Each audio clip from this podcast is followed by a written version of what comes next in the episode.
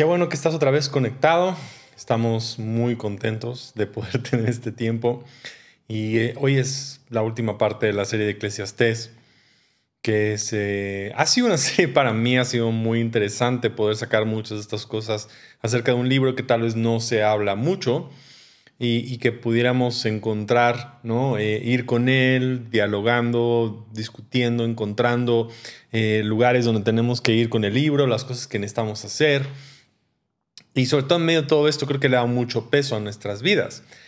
Em, y este último como episodio creo que como que concluye muy bien porque aparte el libro tiene esta característica de estar muy bien escrito, que empieza con una historia y termina exactamente con las mismas frases como una buena película.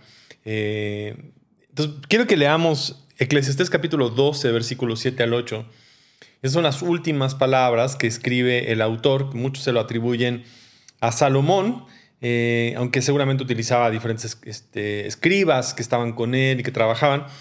Dice, pues ese día el polvo volverá a la tierra y el espíritu regresará a Dios, hablando de el día en que nosotros morimos, nuestro último día de vida. El espíritu regresará a Dios, que fue quien lo dio. Nada tiene sentido dice el maestro, ningún sentido en absoluto. U otra vez termina concluyendo, todo es vanidad, todo es vapor, nada tiene sentido, todo es absurdo, todo es efímero. Y, sé que en su momento puede ser como, wow, esto está como muy, muy, muy deprimente, muy pesado, pero al mismo tiempo nos está dando el espacio para entender algo. Y espero que hoy pueda comunicarte ese espacio el cual Eclesiastés está buscando crear, cuál es la visión que está intentando crear y sin duda a invitar a jóvenes y adultos y, en medio donde está nuestra vida a darnos cuenta del espacio que tenemos el día de hoy. Entonces, eh, y antes de que vayamos, solamente nada más recordarte, ya sé que lo hablamos otra vez, pero si no escuchaste esta información el día 28 eh, de marzo vamos a tener nosotros nuestra primera reunión presencial, o sea, como que nos vamos a ver, pero con autos. Entonces lo vamos a hacer en el Centro Cultural, en la Avenida San Rafael número 7, en, San José Chilotzingo. Y este, vamos a tener ahí nada más también va a haber una oportunidad para gente que vaya caminando y todos los detalles los puedes ir encontrando. Puedes pedir información al número de WhatsApp. Pero sobre todo que, que lleves tu auto eh, que lleves a tu familia, eh, no te tienes que bajar, vas a estar en tu auto, prendes tu radio, escuchas, vas a ver el mensaje, vamos a estar ahí todos presentes, pero al menos que nos podamos ver y que podamos tener este momento para poder compartir. Y quiero agradecer al pastor Adán Ramírez de Iglesia Red en Tlaxcala que nos presta el, transmisor para que podamos tener estas actividades, porque es muy importante eh, tener el equipo necesario. Entonces, gracias a, a, su iglesia, gracias al pastor que nos permiten utilizar este equipo para poder entonces transmitir. Ahora, yo no sé, cuando tú ves una película, evidentemente lo que es divertido acerca de la película es que no conoces el final. Es lo mismo con un libro, una novela que uno está leyendo, con un partido de cualquier deporte. Lo divertido de una película es que empiezas con una historia y hay un final acerca de la historia, el final no lo conoces, entonces te va a llevar de arriba, de abajo, de aquí para allá para descubrir qué es lo que está pasando. Lo mismo pasa con un partido, empieza el equipo, no sabes quién va a ganar, no sabes qué va a suceder, pero eso es lo que nos da vida, el hecho de, no saber qué va a suceder, como que cómo va a ir, cuál es lo que va a pasar pero curiosamente, después de que termina la película, aunque de repente no sabías y a lo mejor en los últimos cinco minutos descubres quién es el que mató, descubres Luke, soy tu padre, eh, descubres algo extraordinario en esa película que no sabías que iba a suceder, cuando la vuelves a ver, ya sabes el final, pero entonces, ¿por qué lo queremos volver a ver? ¿Por qué quisiéramos volver a revivir algo que ya conocemos el final? Porque ahora podemos no estar sujeto con nuestras emociones del sube y baja, sino poder percibir la película, incluso diríamos como más disfrutarla, verla como que a un poquito de distancia.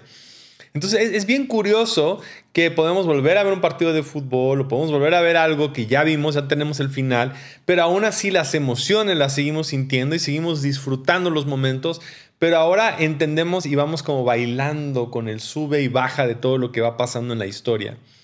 Eclesiastés nos está arruinando el final de nuestra película. O sea, lo que Eclesiastés quiere hacer es como abrir los ojos a la realidad de cómo termina la película de cada uno de nosotros para que en el día a día, en el vaivén de todas estas cosas, como que digas, ok, ese es como el final, este es el principio, en medio de todo, esto es como donde quiero que tú vayas viendo cómo va la vida y cómo ir disfrutando y cómo ir navegando, pero que también la puedas ver de diferentes perspectivas. Porque no sé si te ha pasado que ves una película que te gusta mucho, pero ahora la ves con una persona que no la ha visto por primera ocasión y cuando vas viendo ahora la película a través de sus ojos, aprendes algo más de la película que tú ya conocías.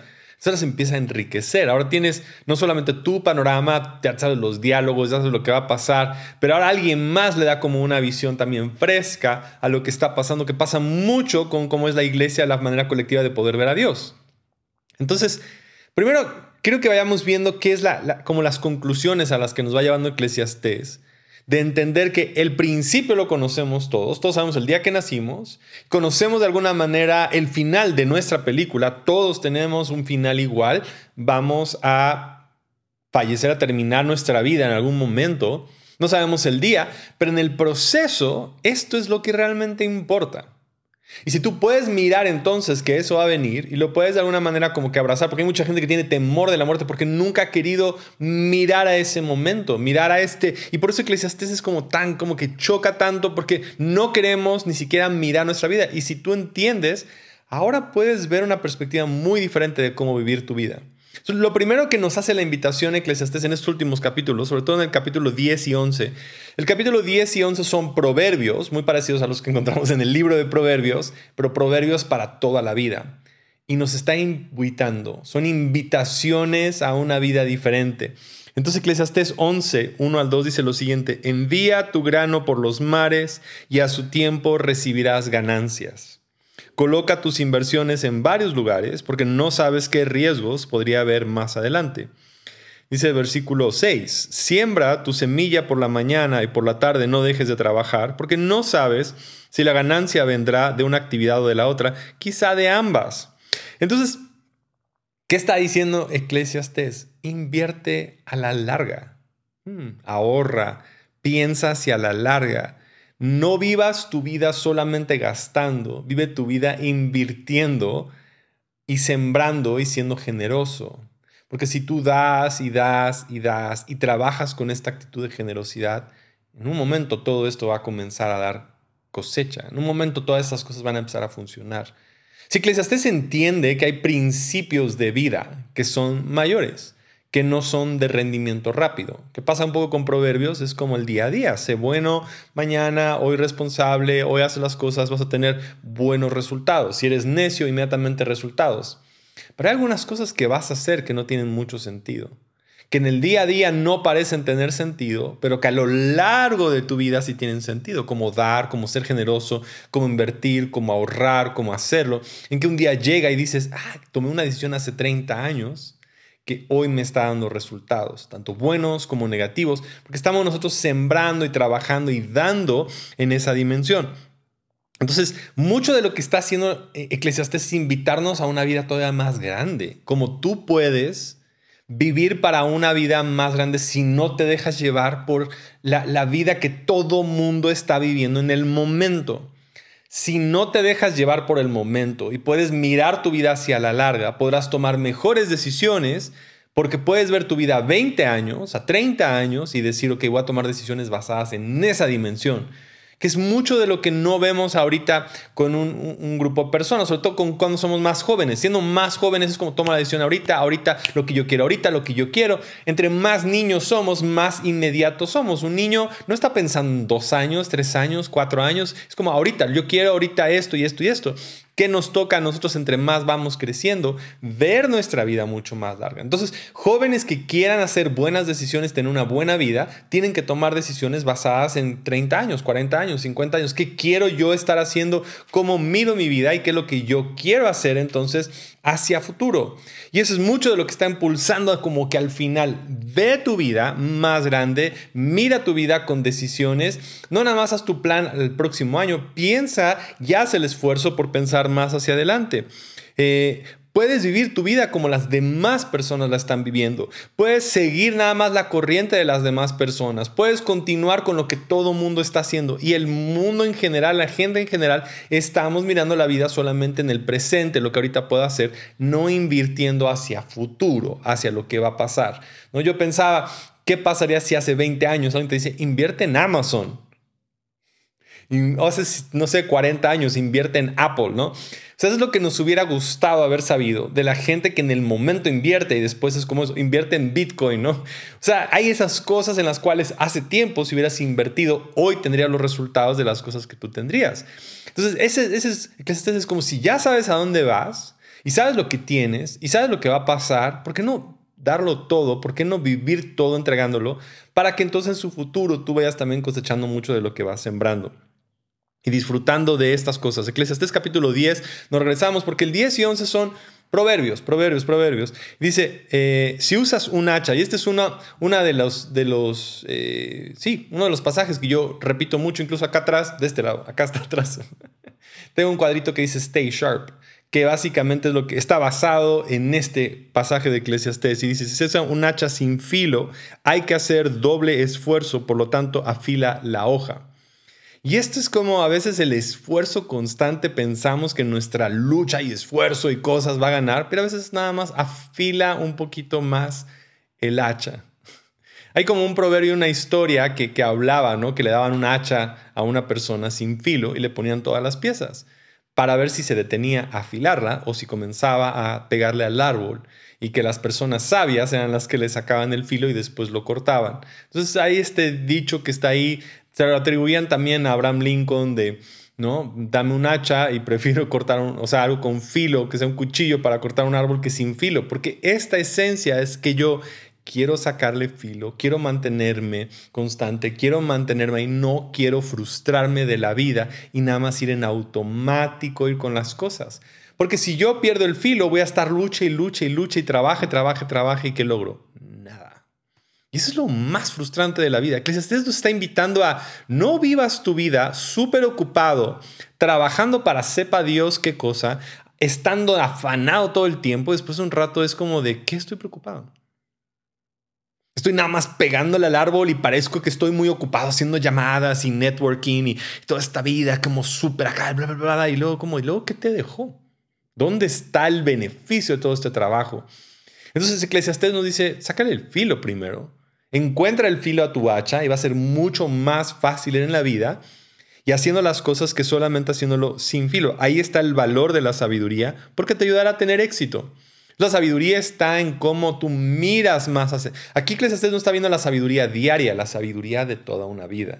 Y después llega el versículo 11, que me encanta nada, no quiero leer, pero es, si una serpiente te muerde antes de que la encantes, ¿de qué te sirve ser encantador de serpientes? Yes. Es que Eclesiastes tiene estos pasajes de qué te sirve hacer tanto rollo de algo si a la mera hora de ejecutarlo no lo disfrutas y no lo tienes. ¿De qué sirve ser encantador de serpientes si a la mera hora la serpiente no está encantada? ¿De qué te sirve trabajar tanto si a la mera hora no lo disfrutas? ¿De qué te sirve leer tanta Biblia si no disfrutas la, la vida? ¿De qué te sirve tanto orar si ni siquiera puedes perdonar? ¿De qué, es como nos está poniendo en esta perspectiva de ¿de qué te sirve engañarte con que tienes el título? Imagínate ahí el título atrás, ¿no? Encantador de serpientes. Llega la primera serpiente y lo, lo pica. Es como de, sí, no tiene sentido todo este trabajo, todas estas cosas que queremos hacer para impresionar y después no lo disfrutamos. O sea, está mirando tu vida. Es, es, como literal, esto está escrito hace miles de años, mil años antes de Cristo. Y nosotros estamos viendo esta verdad el día de hoy, cerca de tres mil y tantos años después, y todavía sigue teniendo valor. Todavía queremos tener el título de encantador de serpientes, y dice, ¿de qué te sirve ser si de todas maneras la serpiente te muerde? Y es que es en serio, nos está impulsando a ver la vida, lo, lo, ridículo de trabajar y de luchar y de esforzarnos y de sufrir y no sé qué tanto rollo. Y literal voltea a decir, ¿quién me dejó todo este esfuerzo? ¿Realmente es lo que me apasiona? ¿Es realmente donde quiero invertir? ¿Es realmente lo que quiero hacer con mi vida? O mejor, sembrar en algo, como lo que leímos al principio en Eclesiastes 11, siembra dice, lanza tu pan sobre las aguas para que regrese. ¿Qué está diciendo? Lanza y lanza, lanza, lanza, lanza. Porque un día todo eso va a regresar. Cuando tú eres bondadoso y generoso y estás dando y estás dando a otras personas, va a regresar. Piensa a futuro, piensa hacia largo plazo. Después vamos Sí, terminando el capítulo 11, que yo creo que ahí como que el verso, no me gusta dónde queda el cambio de capítulo, pero lo vamos a leer. Dice el versículo 11.9, vamos a leer hasta el 12.1. Gente joven, la juventud es hermosa. Disfruten de cada momento de ella, hagan todo lo que quieran hacer, no se pierdan nada, pero recuerden que tendrán que rendirle cuentas a Dios de cada cosa que hagan. Así que dejen de preocuparse y mantengan un cuerpo sano, pero tengan presente que la juventud con toda la vida por delante es totalmente vapor.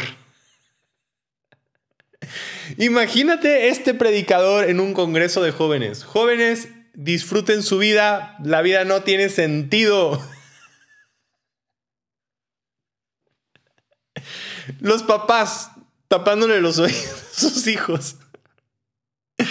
Y dice el versículo 12, que este era el, como el, versículo clave en todos los eventos de jóvenes. Cuando yo iba a eventos de jóvenes era como de, no dejes, eh, acuérdate de tu creador en los días de tu juventud, no sea que lleguen los días malos en los que no tengas contentamiento. Dice lo siguiente en la nueva traducción viviente.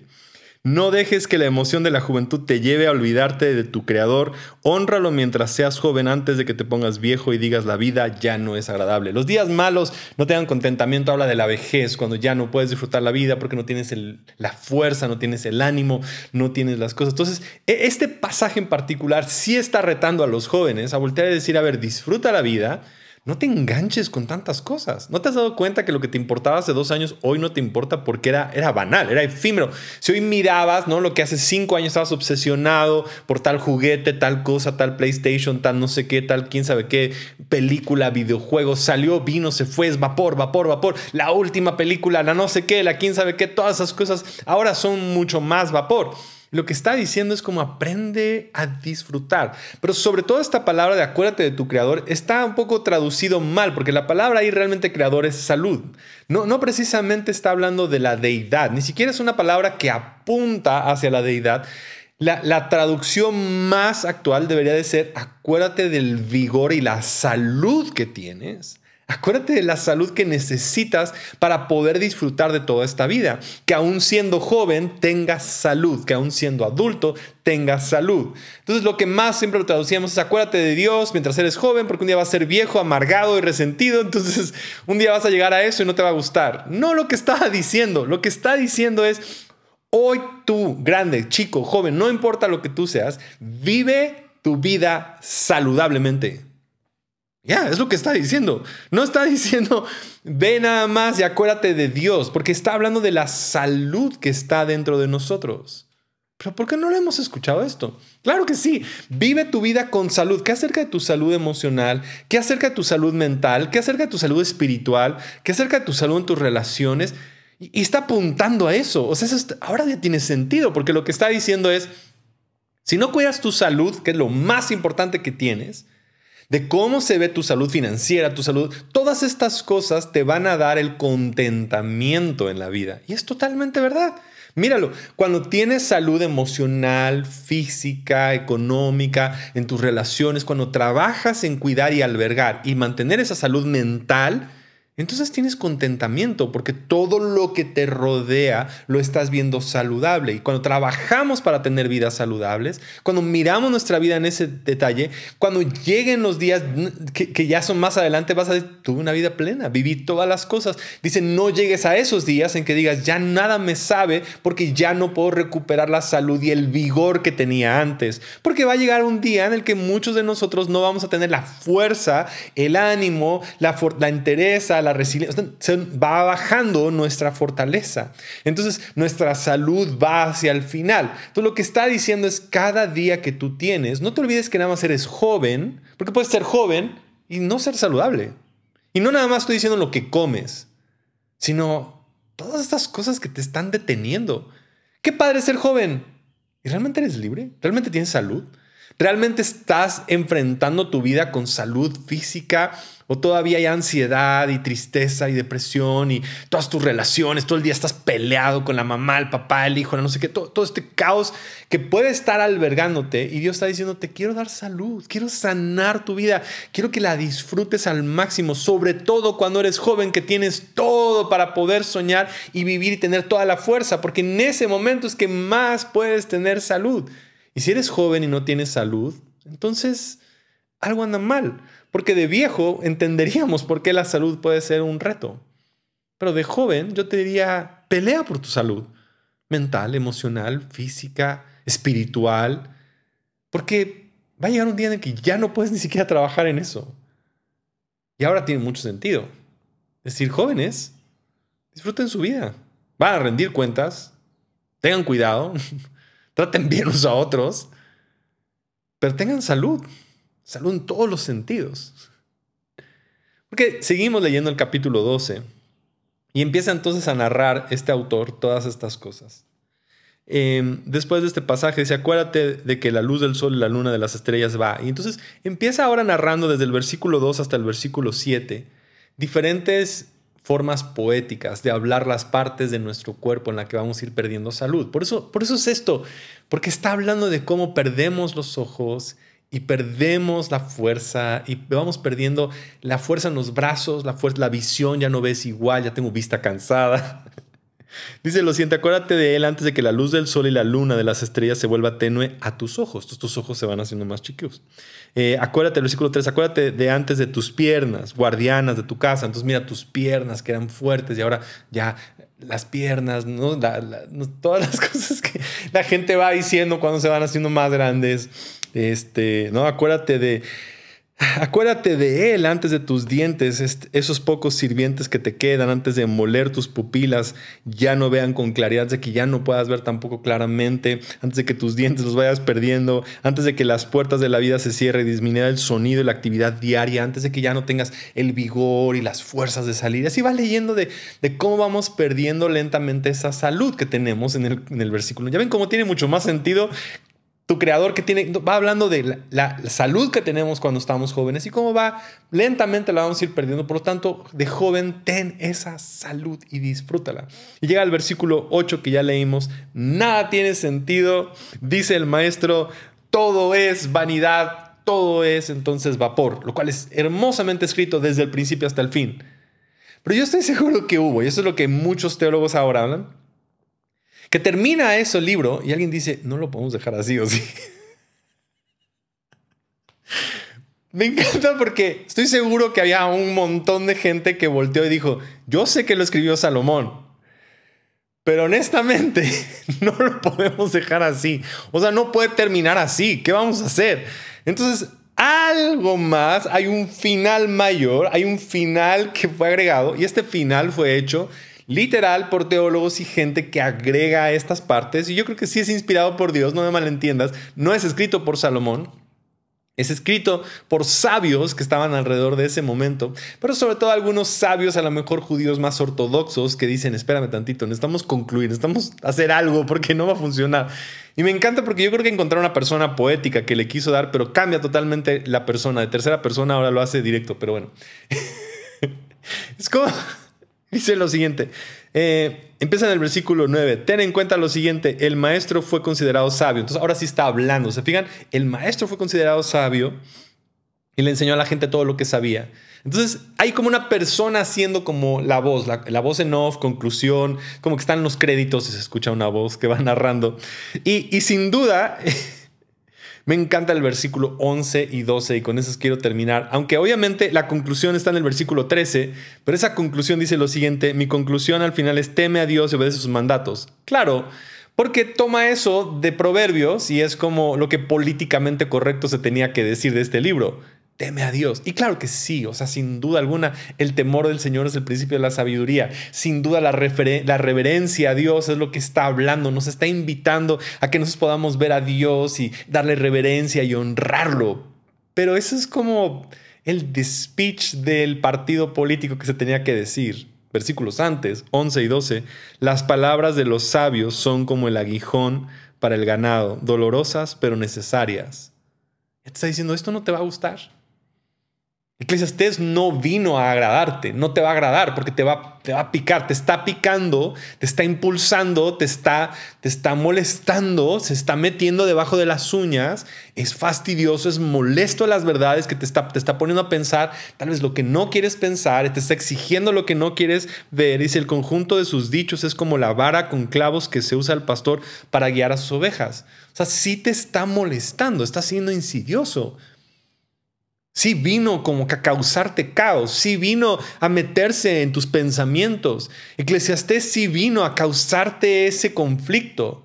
Por eso me gusta esta conclusión, porque alguien está diciendo, por favor, dense cuenta que Eclesiastés no nada más vino a decirte, hermanito, todo va a estar bien, gloria a Dios. Te vino a decir, piensa lo que estás haciendo, evalúa tu vida, mira lo que está pasando, Pon atención, despierta. O sea, no, no vino nada más a hacer una palabra que puedes poner en Twitter y que sea agradable. Realmente sí nos vino a dar peso a nuestra vida. Y luego viene el versículo 12.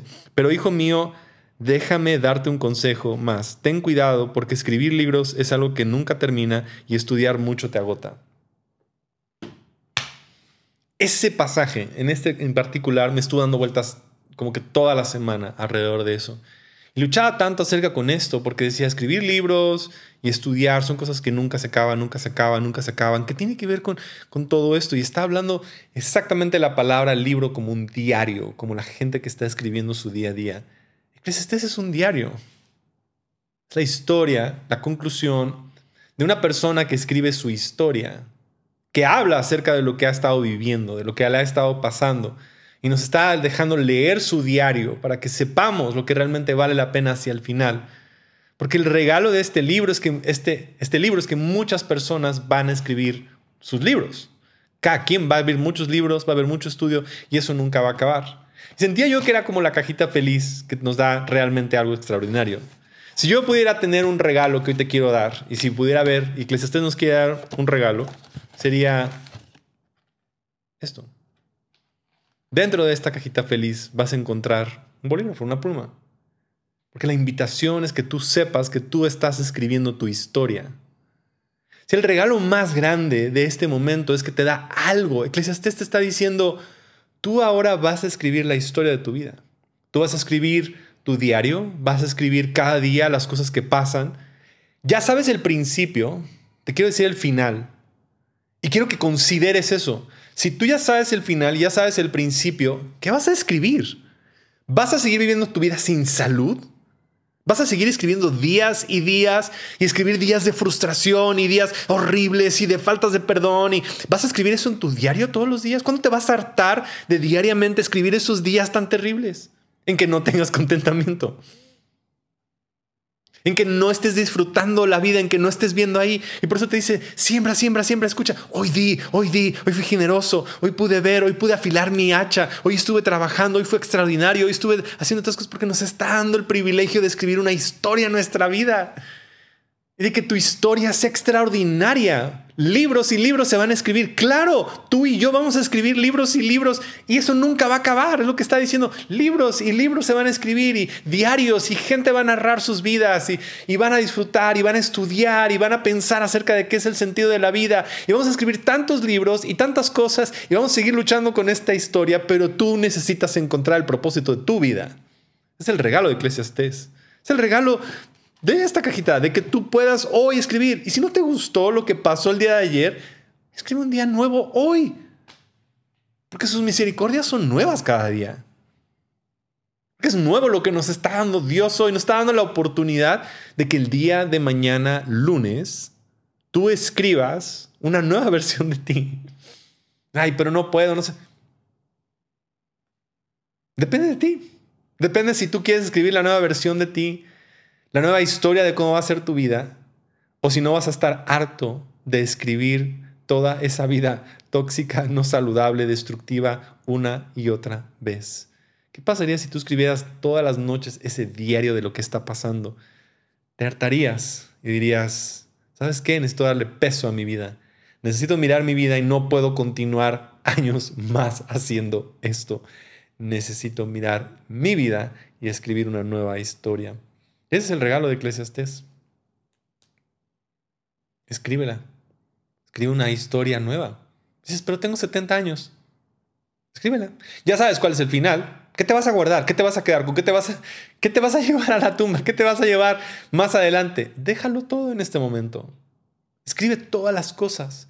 Tal vez empieces a escribir tus sueños. Tal vez empieces a escribir lo que quieres ser. Tal vez hoy lo empieces a ser aspiracional. Tal vez hoy empieces a escribir una historia totalmente diferente. Pero tal vez hoy concluyes una temporada en tu vida y dices, voy a empezar una nueva temporada totalmente nueva y diferente. Y es Eclesiastés. Así que, Padre, yo quiero pedirte a que damos gracias. Porque entendemos el principio de nuestra vida. Entendemos que el final, aún la muerte, no nos puede separar de tu amor. Por lo tanto, no podemos tener miedo a la muerte. Sabemos que va a llegar para todos un día, nuestro día en que no vamos a estar aquí en la tierra. Pero cada día que nos das, yo quiero que nos hagas disfrutarlo. El pan nuestro de cada día, danoslo hoy.